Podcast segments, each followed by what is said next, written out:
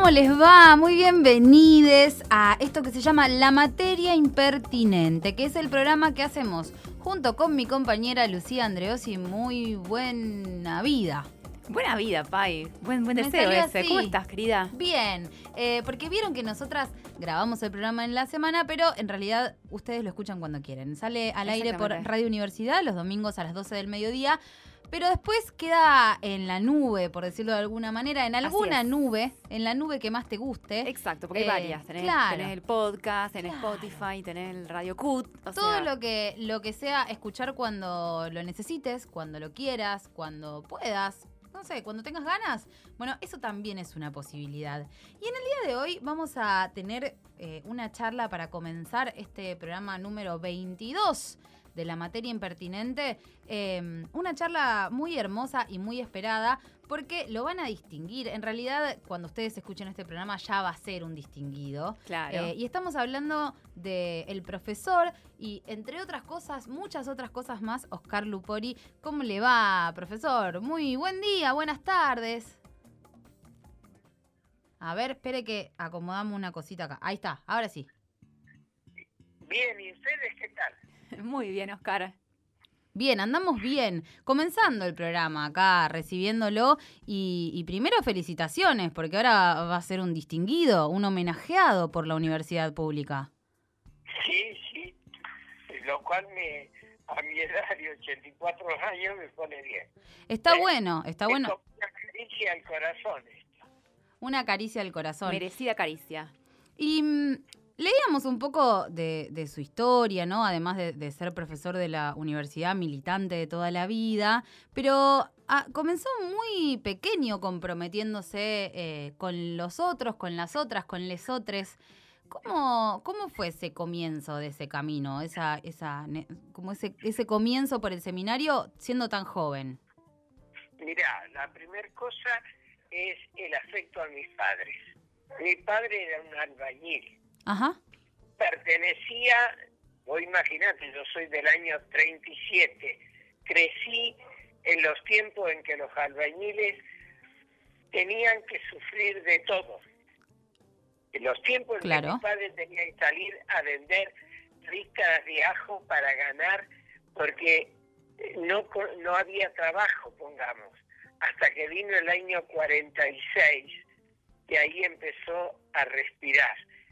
Y lo mío es algo de, ¿cómo lo llamaría? La adhesión de corazón a los obreros ajá, al, al mundo de los obreros.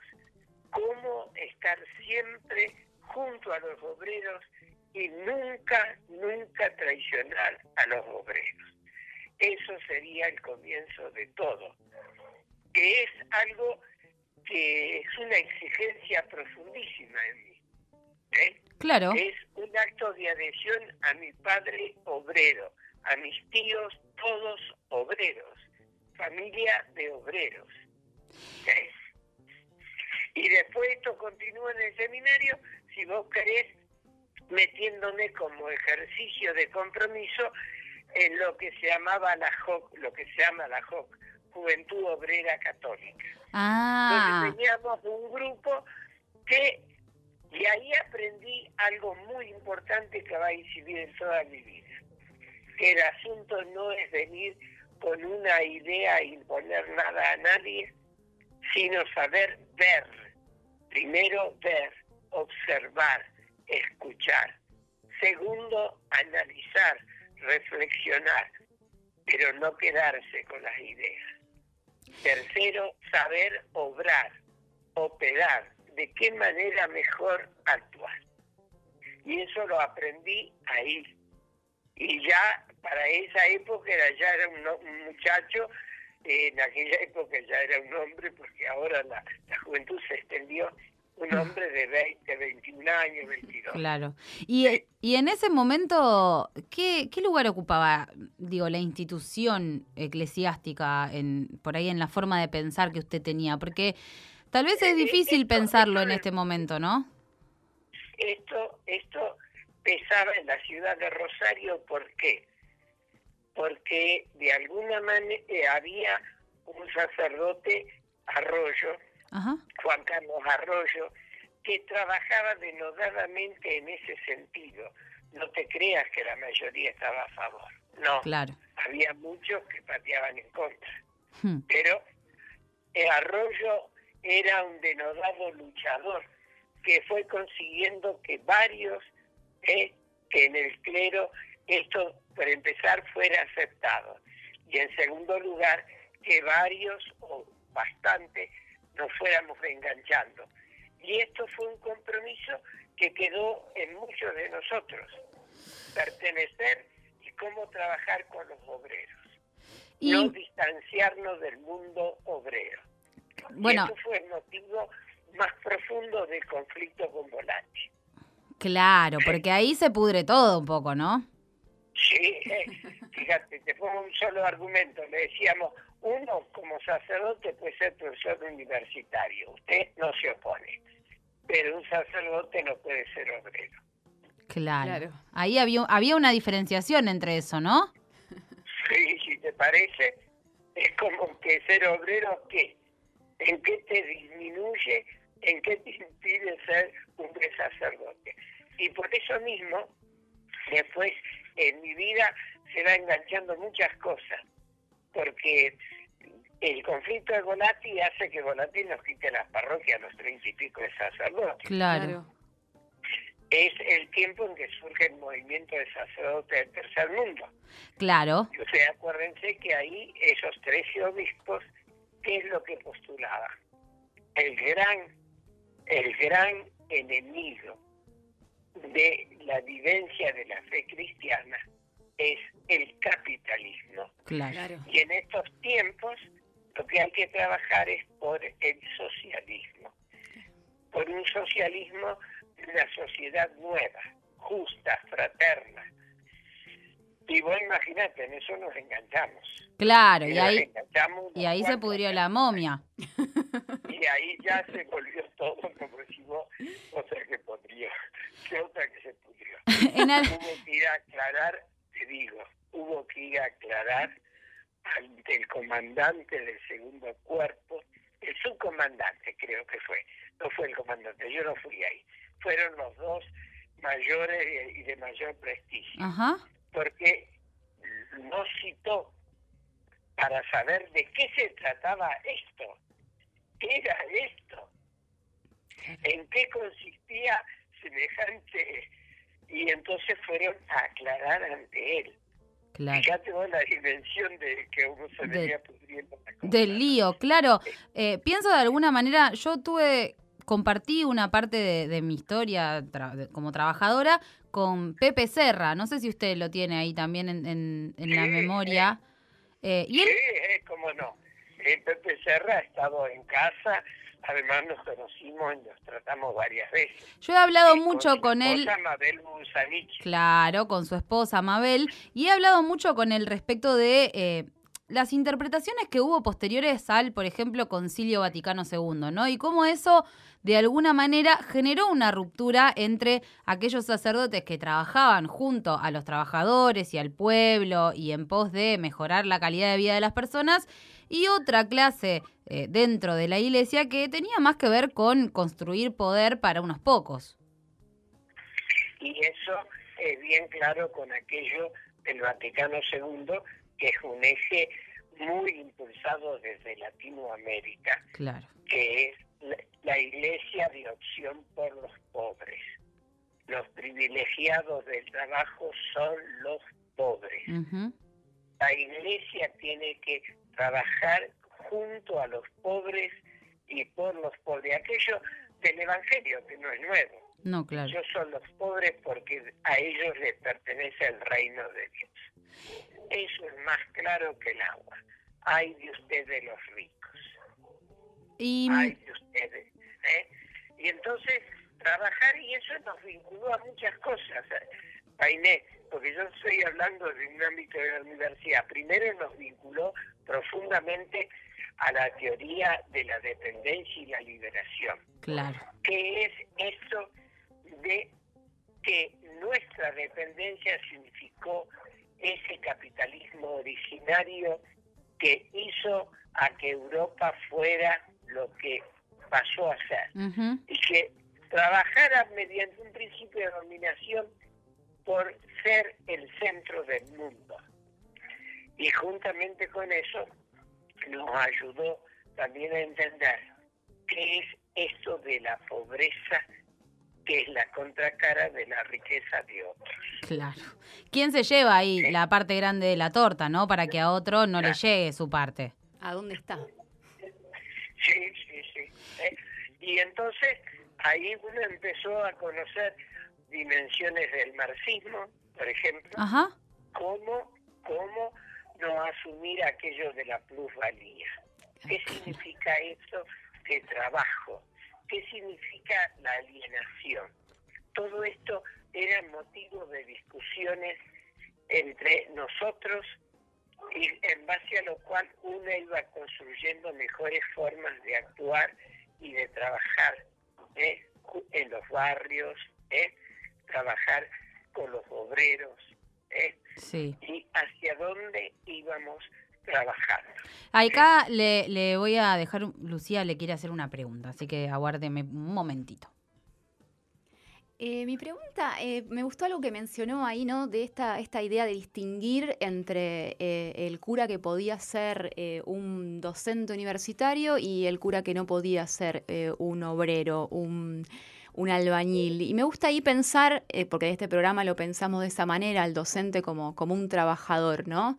Y cómo, cómo repensar una universidad donde la docencia esté, sea más obrera. ¿Cómo, cómo ve eso? ¿Cómo lo piensa? Sí, eh, es que tal cual. Yo creo que los docentes, sean desde la primaria, secundaria, superior, universitaria o no, son trabajadores y tienen que reconocerse, porque ¿sabes lo que pasa? Yo te respondería esto. Analicen lo que es la ideología profesionalista y de la meritocracia típica del neoliberalismo. que es lo que ha tratado de meter, su, eh, digamos, eh, sin, sin mucha laraca dentro del mundo universitario, haciendo pensar que esto es algo especial. Hay que hacer carrera. Sí. Y hacer carrera es saber competir para ser un poquito más que el otro, tener más títulos, Claro. ¿eh? y cargarse de títulos y considerarse un profesional, no un obrero. Claro, claro. ¿eh? Sí, sí, Y hacer la distinción como que el profesional no es un obrero. claro. Y yo pregunto, un médico que tiene que trabajar 10 horas, ¿es un profesional y por eso no dejó de ser- no es médico? Pues un obrero calificado porque hizo estudios para trabajar en cuestiones calificadas ¿eh? y que está preparado no solamente para trabajar los problemas que puedan surgir en el mundo de la salud, sino para potenciar la salud de la población y para hacer que la población tenga mayor conocimiento de la vida y de los obstáculos al buen vivir. Hmm, Esto me parece que es clave. Totalmente. Sí, y pienso también eh, en cómo aparece la universidad en su vida, Oscar. ¿De qué manera llega a la universidad? Bueno, yo siempre fui medio eh, intelectual o intelectualoide, como quieran. Le yo anda no gustando mucho título, leer y yo esas no cosas. Tengo título nada más que lo de haberme recibido, de haberme ordenado de sacerdote y estudiar los tres años de filosofía, los cuatro de teología, etcétera. De cómo entré en la universidad, porque siempre fui hombre de estudio, siempre, de leer, de estudiar, de, de ir a, a escuchar a maestros, a, a gente que realmente uno le tiene que decir que son maestros y de esa manera me fui formando y en el año 68 eh, con unos compañeros eh, me invitaron a entrar en la Universidad Católica y en- entré en dos materias, una era titular y en la otra era adjunto. Ajá. Ahí entré, pero duré poco. ¿Y se acuerda de la En primera clase? 69, En el 69 el obispo Volati nos borró de la Otra vez el mismo. nos borró de la católica. Claro. Y y- volví en el 73 cuando el gobierno de Cámpora en la Universidad Nacional de Rosario.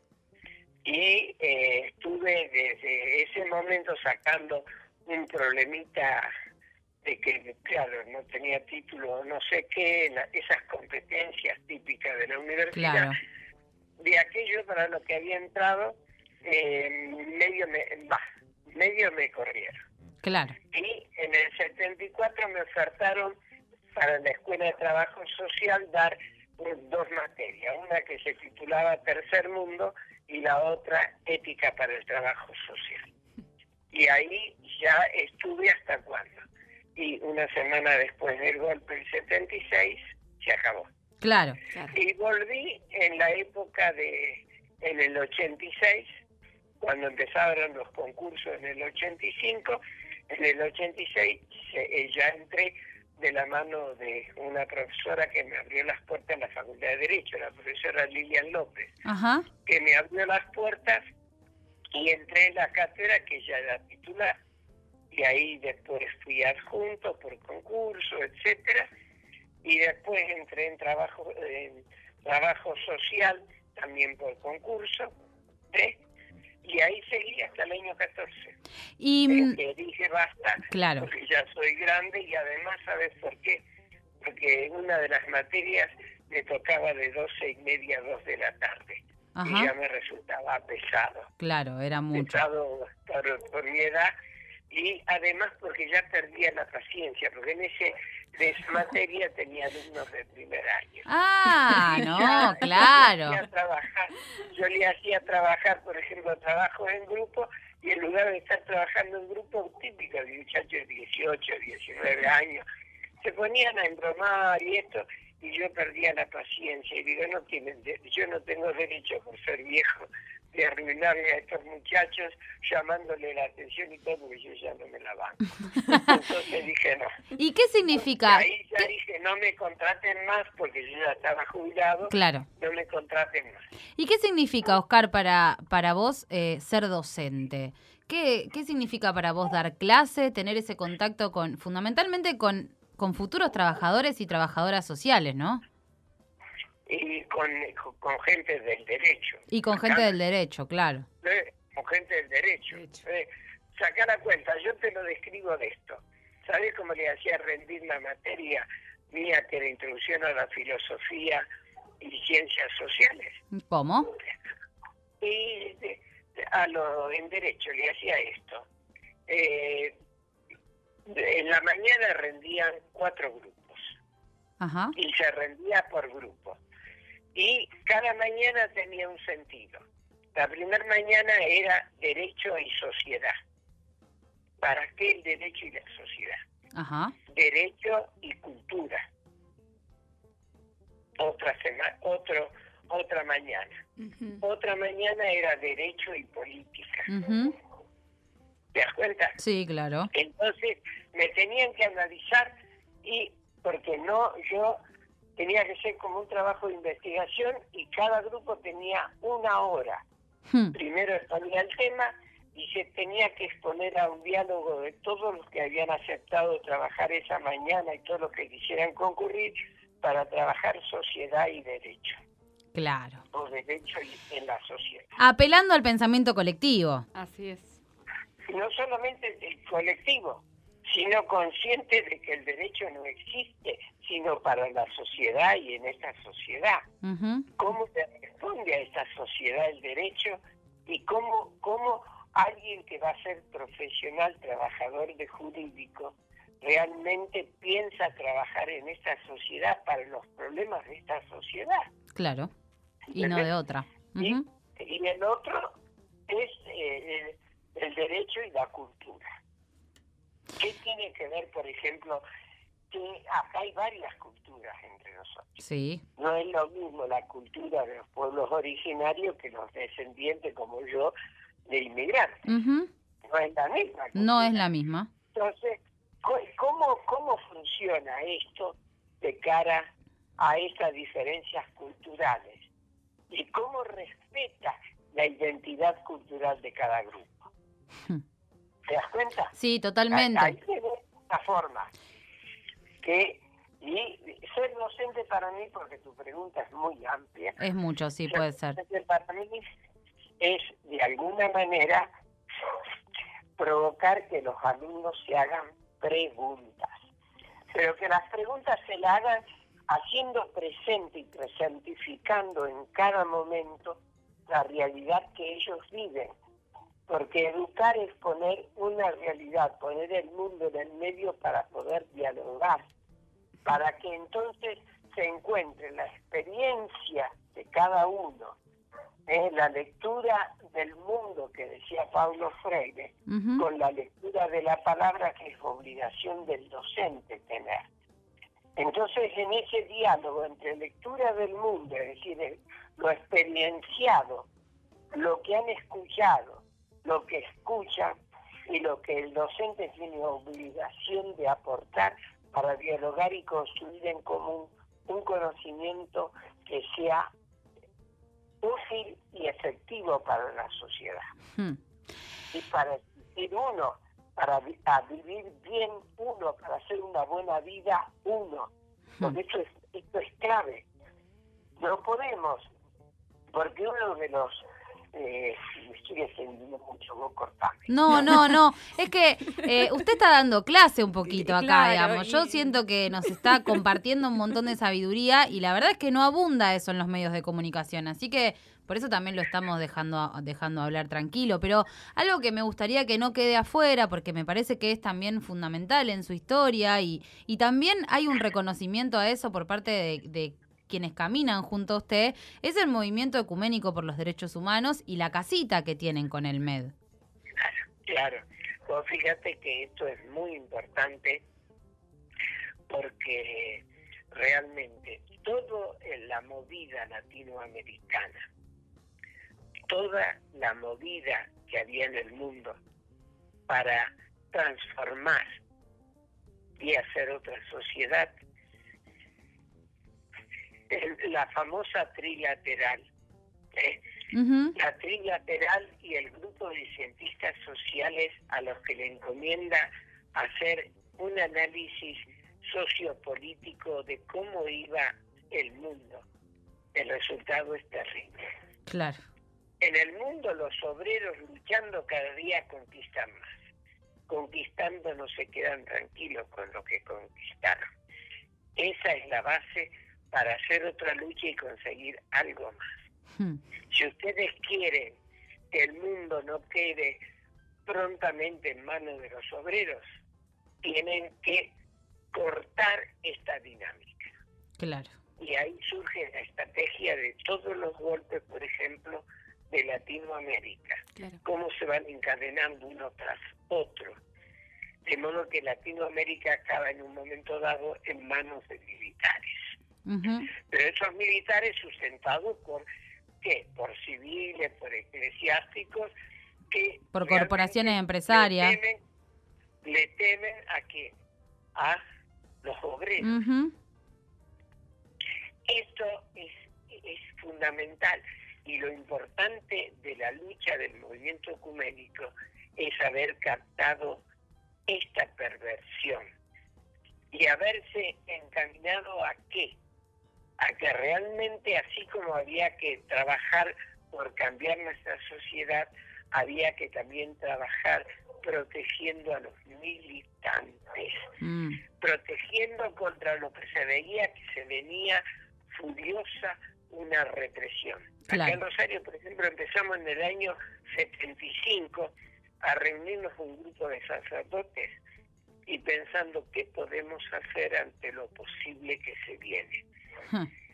Y esto fue también en Buenos Aires, no solamente sacerdotes, sino de dirigentes de iglesia. En Buenos Aires eran dirigentes eclesiales, tanto de la iglesia católica como de, las iglesias tradicionales o históricas del protestantismo. Claro. ¿eh? Y ahí surge esta idea de trabajar unidos para defender la vida. ¿eh? Y ya Fíjense, en febrero del 76 se hizo la asamblea previa para organizar el MET. Y a los pocos días de darse el golpe se hizo la asamblea eligiendo las autoridades y todo.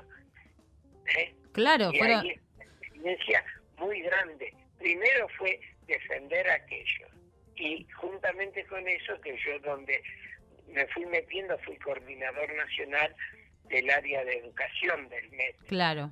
Antes de, bueno, era cómo educar en derechos humanos, es decir, cómo educar para vivir la dignidad humana.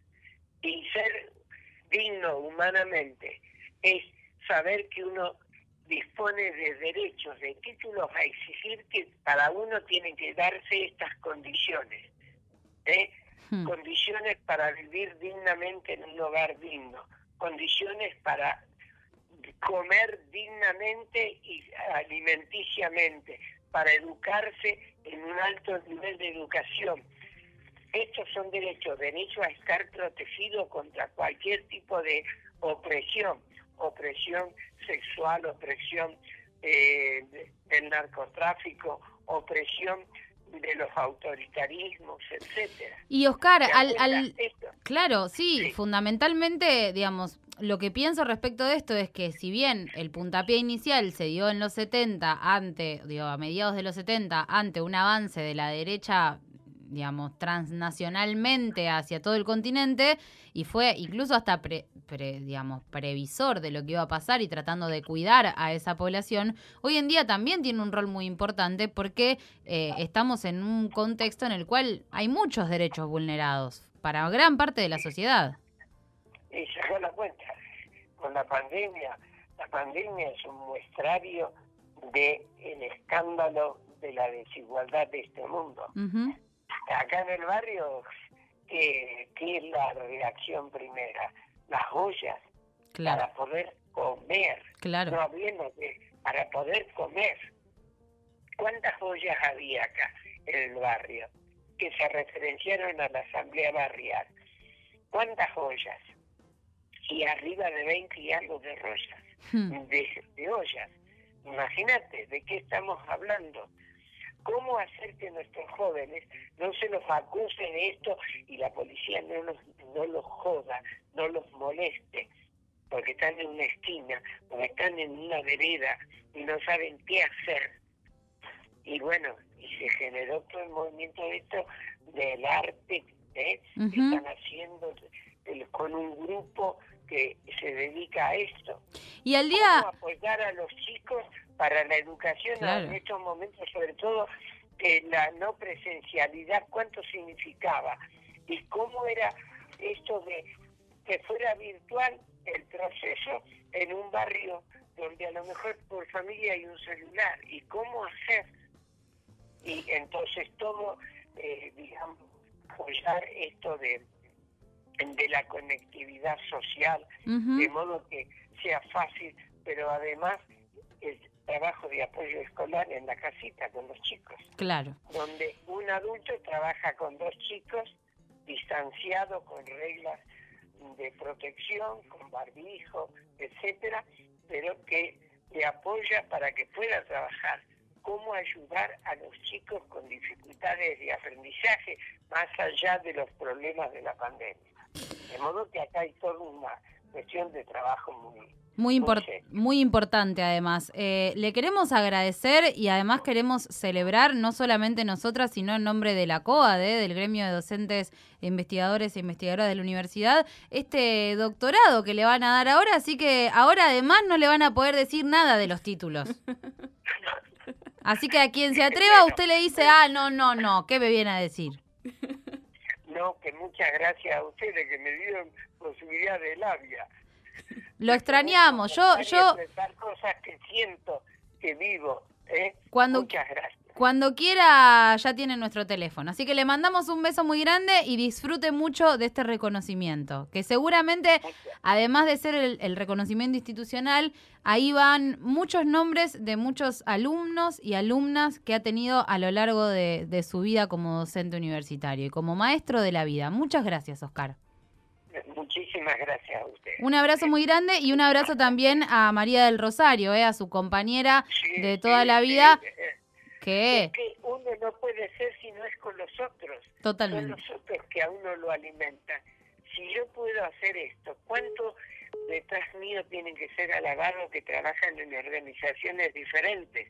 Yo nombré la JOC, pero salió el movimiento ecuménico, salió el, el, grupo de curas del tercer mundo, pero además cátedras donde a uno lo recibieron y cómo no hablar de los compañeros docentes que a uno lo alimentaban hmm. para poder trabajar.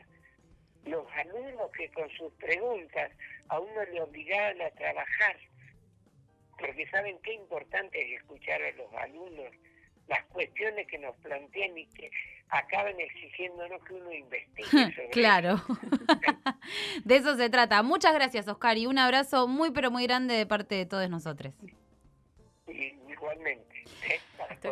Hasta la próxima, ¿eh? Hablábamos con el doctor, ya le vamos a decir doctor, eh, pero además eh, compañero, eh, de, militante de toda la vida, Oscar Lupori, que va a ser distinguido por la universidad y que tenemos el agrado de celebrar. Sí, hermoso escucharlo, hermoso. Es como, cuando habla el Pepe, cuando hablan las madres, que uno se quiere quedar ahí escuchando, alimenta el alma. Y es aprender, ¿no? Es como volver a ese lugar donde los abuelos te cuentan un cuento. Bueno, es como un poco eso.